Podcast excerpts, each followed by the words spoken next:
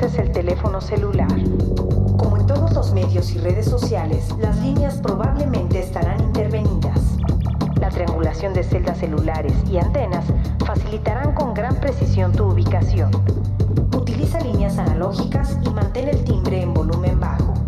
Si recibes una llamada, descuelga el auricular, pero no respondas hasta escuchar del otro lado. Tuxteno.com en los últimos días de la red.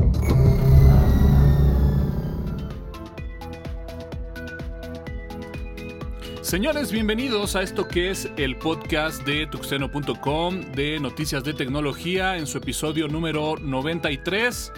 Y bueno, pues como es habitual, saludo a mi buen amigo Jorge Medina que me acompaña el día de hoy para platicar estas noticias que se han dado en la semana. Jorge, ¿cómo estás? Muy bien, muchas gracias mi querido Antonio, ¿cómo estamos? Y bienvenidos a este podcast 93. Pues bueno, sin más, arranquemos con estas que son las noticias del podcast número 93. Lo trascendente. Noticias. Y bueno, pues se une Amazon a esta guerra de los servicios en la nube. En esta ocasión, bueno, pues haciendo competencia directamente con, pues vaya, estos servicios de Google Stadia y eh, bueno, pues este servicio de juegos de la empresa de la manzana se hace llamar Luna y es así como Amazon anuncia su servicio de streaming de juegos en la nube, mi buen Jorge. Sí, mi Antonio, mi estimado Antonio, fíjate que eh, Amazon hace, pues, literalmente la semana pasada anunció sus nuevos dispositivos. Entre ellos anunció Amazon Luna. Y este Amazon Luna, pues es, ellos dicen que es directamente la competencia contra Google, pero pues también podemos observar que pues es competencia nada más contra ellos, sino también contra Apple Arcade, también contra pues Steam, que pues fue la primera, digamos, este la primera empresa que logró esta, esta situación de los juegos en línea. Pero pues, ¿qué tiene como, como adicional a los que, a los, eh, eh, digamos, a las plataformas que ya, ya tienen sus juegos en línea? Pues primero, eh, hicieron un contrato con Ubisoft, que es la empresa que hizo la de Assassin's Creed. Va a costar teóricamente 5.99, algo así como 134 pesos por mes y va a ser necesario adquirir un control. Este control, este sí es un poquito más caro, este sí eh, tiene un costo de 1116 pesos, el cual pues te va a permitir usar la plataforma y jugar a, través de la plataforma. La cuestión es que eh, lo, lo interesante de esto es que el control no se conecta como tal a una consola, a un dispositivo. O sea, sí para, para funcionar, pero se conecta directamente a la red. O sea, ya va y sale internet para que no tengas un retraso en el manejo del mando. ¿Cómo ves, Toño? Sí, se habla cerca de 100 juegos ya por ahí en el catálogo. Habrá que comentarlo, este servicio se anuncia, sin embargo, bueno, todavía no está disponible para todas las personas. Eh, se habla ya de este costo de prácticamente 6 dólares eh, de forma mensual. Sin embargo, eh, actualmente, bueno, pues únicamente se puede accesar a él a través de una invitación. algo interesante interesante y digno de llamar la atención es, bueno, pues esta clasificación de juegos a través de canales. Y creo que algo que ha aprendido muchísimo la gente de Amazon en este lanzamiento que parecieran ahí eh, tener un poquito, pues estamos hablando prácticamente de un año después de los lanzamientos de Apple y de los lanzamientos de Google, pareciera que analizan ahí muy bien eh, el mercado, todo lo que la gente dio como feedback y algo muy interesante, pues bueno, es justamente la integración con eh, Discord, con la integración de eh, no, no es Discord, es eh, Twitch, perdón. La integración directamente con Twitch, que bueno, pues justamente permite que un usuario que bueno, pues pueda estar viendo el streaming, que además, bueno, pues justamente va a poder realizar streaming a través de Twitch, pues bueno, simplemente puedan dar clic y puedan ya estar prácticamente gozando del juego que en ese momento están viendo. Así que bueno, eh, pues una más, una alternativa más, habrá que verlo, ¿no? La mayoría de estos servicios como tal, pues bueno, simplemente requieren hablan de requerir únicamente una conexión rápida eh, a internet un enlace por ahí de 10 megabits eh, para juegos, digamos, en Full HD y bueno, pues hasta 35 megas para juegos en 4K. La verdad es de que nada fuera de lo convencional, más o menos respetando los streamings, las reglas básicas de los servicios de streaming que tenemos actualmente. Así que bueno, pues ahí queda eh, esta nueva propuesta de Amazon Luna como un servicio más de streaming de juegos en la red. Alternativa. Cultura digital. Pues eh, Google, Google, una más de Google, Google Meet, eh, se actualiza con una herramienta, pues literalmente dirigida a profesores, que es una pizarra en la, dentro de la videollamada. ¿Cómo ves, Toño? Sí, pues eh, este tipo de herramientas de videoconferencia que, bueno, pues la verdad es de que se han venido a consolidar en estos últimos 6, 7 meses, probablemente el año, eh, se han convertido en una herramienta básica. Y bueno, pues eh, justamente la empresa de Google detecta esta necesidad esta pizarra que se encontraba ya como tal disponible en la parte de, de G Suite. Eh, como una herramienta justamente de, exposición, un pizarrón, digámoslo así, un pizarrón electrónico, en donde justamente está muy pensado para este tipo de, pues vaya, eh, reuniones en donde se quieren de alguna forma plasmar ideas. Y bueno, pues viendo la necesidad actual y lo importante que se han convertido las videollamadas, sobre todo para el tema actual de enseñanza, pues bueno, eh, pareciera que Google encuentra esta necesidad, tiene ya una herramienta, la saca de G Suite y bueno, pues la pone prácticamente a disponibilidad de los usuarios de forma gratuita a través de Meet. Este cambio que bueno, pues ya está, digamos, eh, disponible pero que como normalmente pasa en estos servicios de, de, gran escala, irán de alguna forma encontrándose disponible ahí poco a poco en los diferentes países. Pero bueno, pues se habla que ya a partir del día de hoy, digamos, para los afortunados que ya cuentan con esa actualización, ya lo pueden tener disponible. Eh, se habla que, bueno, pues obviamente eh, se encuentra ya integrado de forma nativo en lo que es la parte de Meets a través de Web Application. Y la gente que, bueno, pues de alguna forma está trabajando por ahí con eh, un teléfono celular, con la aplicación de Meet, pues bueno, desplegará por ahí una liga para que pues simplemente se pueda como que accesar a esta aplicación que eh, trabajará de forma web y bueno, pues se podrá seguir de forma auditiva lo que es la reunión de Meet. Jorge, seguramente tienes por ahí el nombre de aplicación, no lo tengo tan a la mano, pero bueno, este es una aplicación que tiene un nombre característico como parte de las herramientas de G Suite. Sí, efectivamente, Toño, fíjate que, eh, pues como bien lo mencionas, la, G Suite lo, lo, tenía integrado, pero esta aplicación llamada Jamboard eh, ahora es eh, parte de Google Meet y entonces, en, por ejemplo, en el teléfono, sí o sí necesitas instalar las dos aplicaciones. Sin embargo, eh, lo, maravilloso de esto es que si tú das el permiso para que alguien más en línea escriba sobre la pizarra, puede hacerlo. Es una colaboración maravillosa. Considero que es una herramienta muy bien hecha. Digo, me extraña que las empresas que tenían, por ejemplo, que tienen Zoom, no se, o sea, no hayan hecho este, este, digamos, dado este paso que pudiera parecer muy sencillo, pero en realidad es, un, es, una, es una situación bastante grande en la cual muchos profesores estarán agradeciendo desde el día de hoy por tener esa pizarra, porque así va a ser más fácil enseñar a, pues, cualquier cantidad de conocimiento a diferentes niveles. Relevante, actual, trending topic. Y bueno, pues esta trending topic que se ha hablado en los últimos días, que por ahí ha revivido nuevamente este tema de la pelea en el escritorio, de si este finalmente será ese tan esperado año de Linux. Y es que bueno, pues Microsoft anuncia, sí señores, la primera versión de Microsoft Edge, este navegador de Microsoft, que estará disponible para Linux. Jorge. Sí, Toño, fíjate que pues efectivamente ya se tienen eh, pues una primera versión que parece ser que por ahí del mes de octubre va a salir, eh, es en base a Chromium, em, que es el Chrome, de, digamos que de o sea, en código abierto.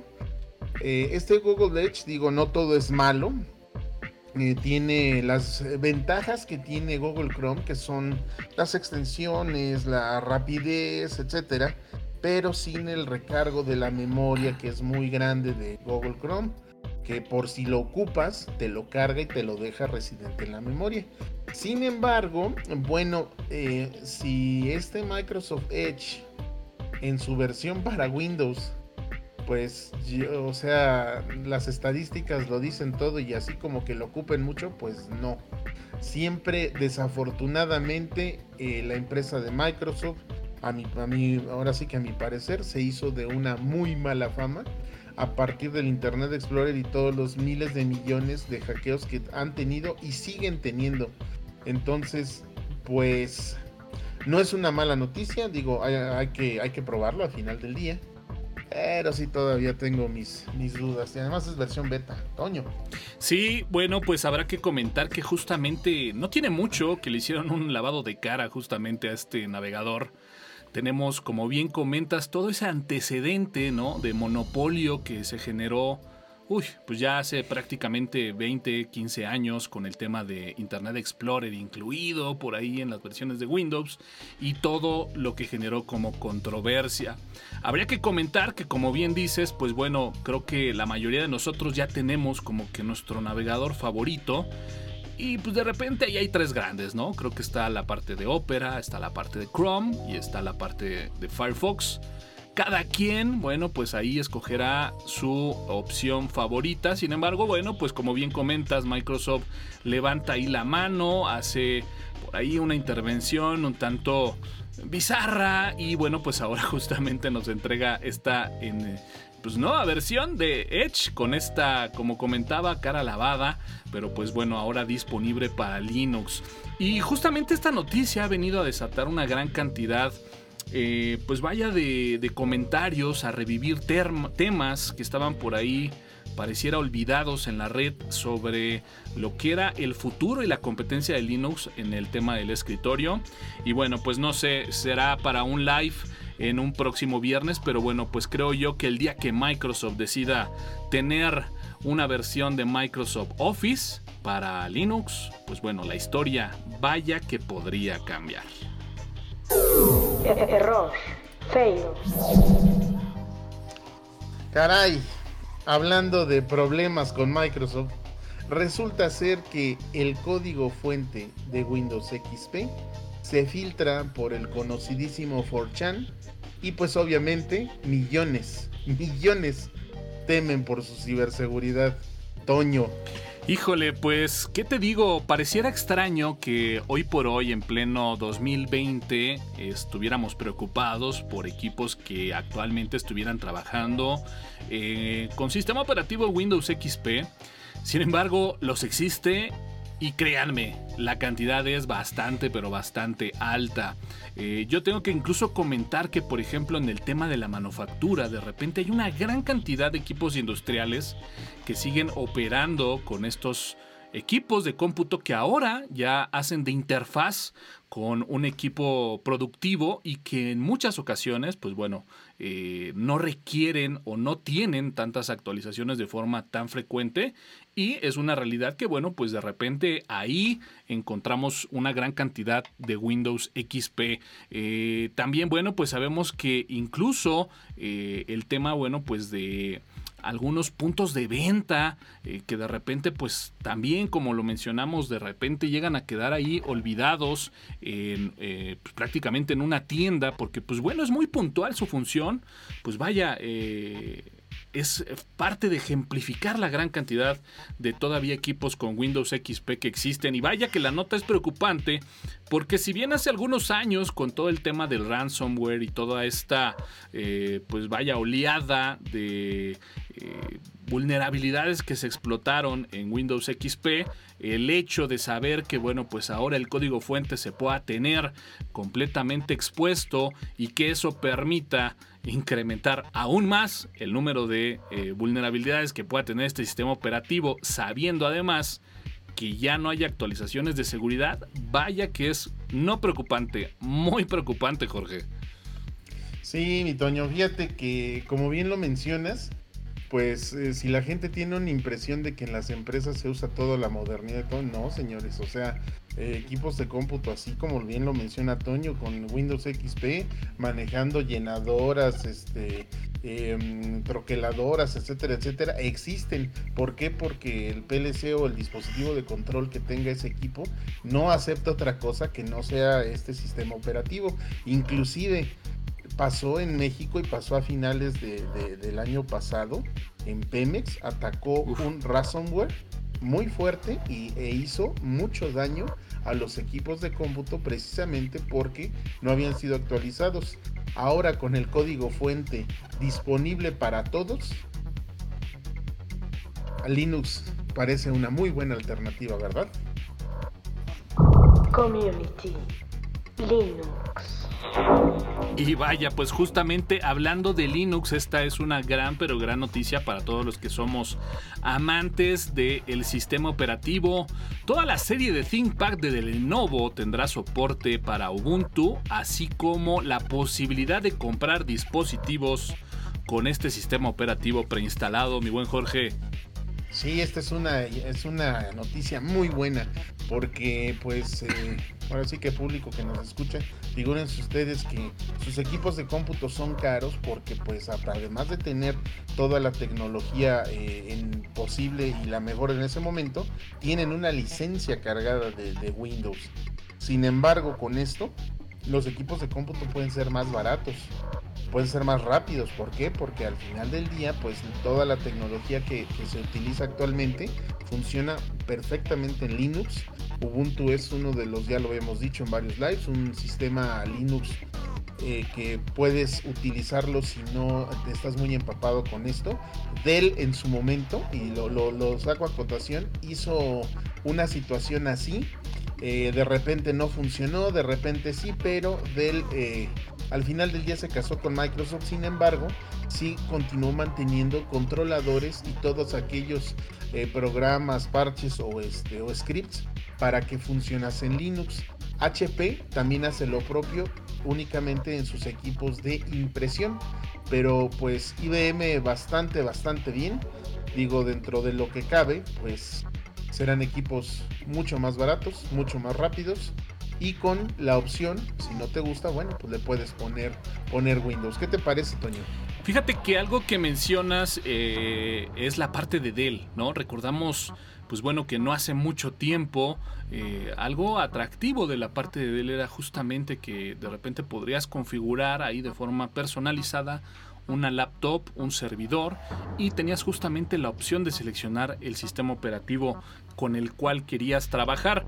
Eh, posteriormente, pues bueno, sabemos que Dell ha tenido una serie de transformaciones en el tema de eh, el, core business de, Dell. Y bueno, pues eh, la verdad es de que pareciera que no se volvió como que una tendencia. Sin embargo, hay que mencionar que últimos años, sobre todo también con el nuevo concepto de las laptop gamers y como bien comentas por temas de precio y de costo en la configuración del equipo, cada vez encontramos más equipos que justamente dan esta opción de en un momento dado hacer una configuración de un equipo e incluso decir abiertamente que no quiere sistema operativo. Sin embargo, bueno, pues el día de hoy tener esta noticia que la gente de ThinkPad eh, o los modelos de ThinkPad de Lenovo, eh, pues vaya, van a tener justamente esta, eh, pues vaya, configuración con Ubuntu como sistema operativo preinstalado, pues justamente nos da ese beneficio. Primeramente, a lo mejor tener un costo un poco más bajo en la configuración del equipo. Y vaya, pues lo hemos comentado el día de hoy. Por ahí probablemente esos temas de antaño de si este pudiera ser el año de Linux en el escritorio o el siguiente, pues vaya, se reactivan y por qué no soñar que a lo mejor en un eh, tiempo no muy lejano pues pudiéramos tener justamente ya a Linux como una opción en el escritorio. 140 caracteres en la cuenta de Tuxteno en Twitter y todos los updates de status en la página de Tuxteno en Facebook. Más episodios en www.tuxteno.com con un sitio optimizado para iOS y Android. Pues mi buen Jorge, cerramos por acá el podcast número 93, rapidito, con noticias la verdad bastante interesantes, estrenando además nuevo horario, ¿no? Claro que sí, nuevo horario, este, ahora sí que eh, nuevo horario, nuevo día, este, véanos, eh, ya están ahora sí que los avisos en los distintos en los distintos eh, medios sociales. No se les olvide dejar el like. Eh, nos pueden ver YouTube, nos pueden ver este, por Facebook, estamos en Instagram, eh, cualquier red social, estamos ahí para servirles. Muchas gracias Jorge por acompañarnos el día de hoy en el podcast número 93, por los contenidos. Gracias a toda la gente que bueno pues consume este podcast, que lo comparte, que lo recomienda en este nuevo horario. 9 de la noche, los días martes. Recuerden también que nuestro live, bueno, pues ha modificado de horario, se conserva por ahí el día viernes. Sin embargo, bueno, pues hemos eh, retrasado o adelantado más bien 30 minutos eh, a la hora habitual. Ahora, bueno, pues estaremos adelantando el inicio del live de los viernes en punto de las 10 de la noche. Estaremos tratando ahí de consolidar un poquito ya más nuestro canal de YouTube. Así que bueno, pues esperen algunas noticias interesantes. Por lo pronto, yo soy Antonio Karam, AN Karam en Twitter. Muchísimas gracias a todos y nos escuchamos en la próxima. Sin libertad de pensamiento, la libertad de expresión no sirve de nada. Tuxeno.com, en los últimos días de la red.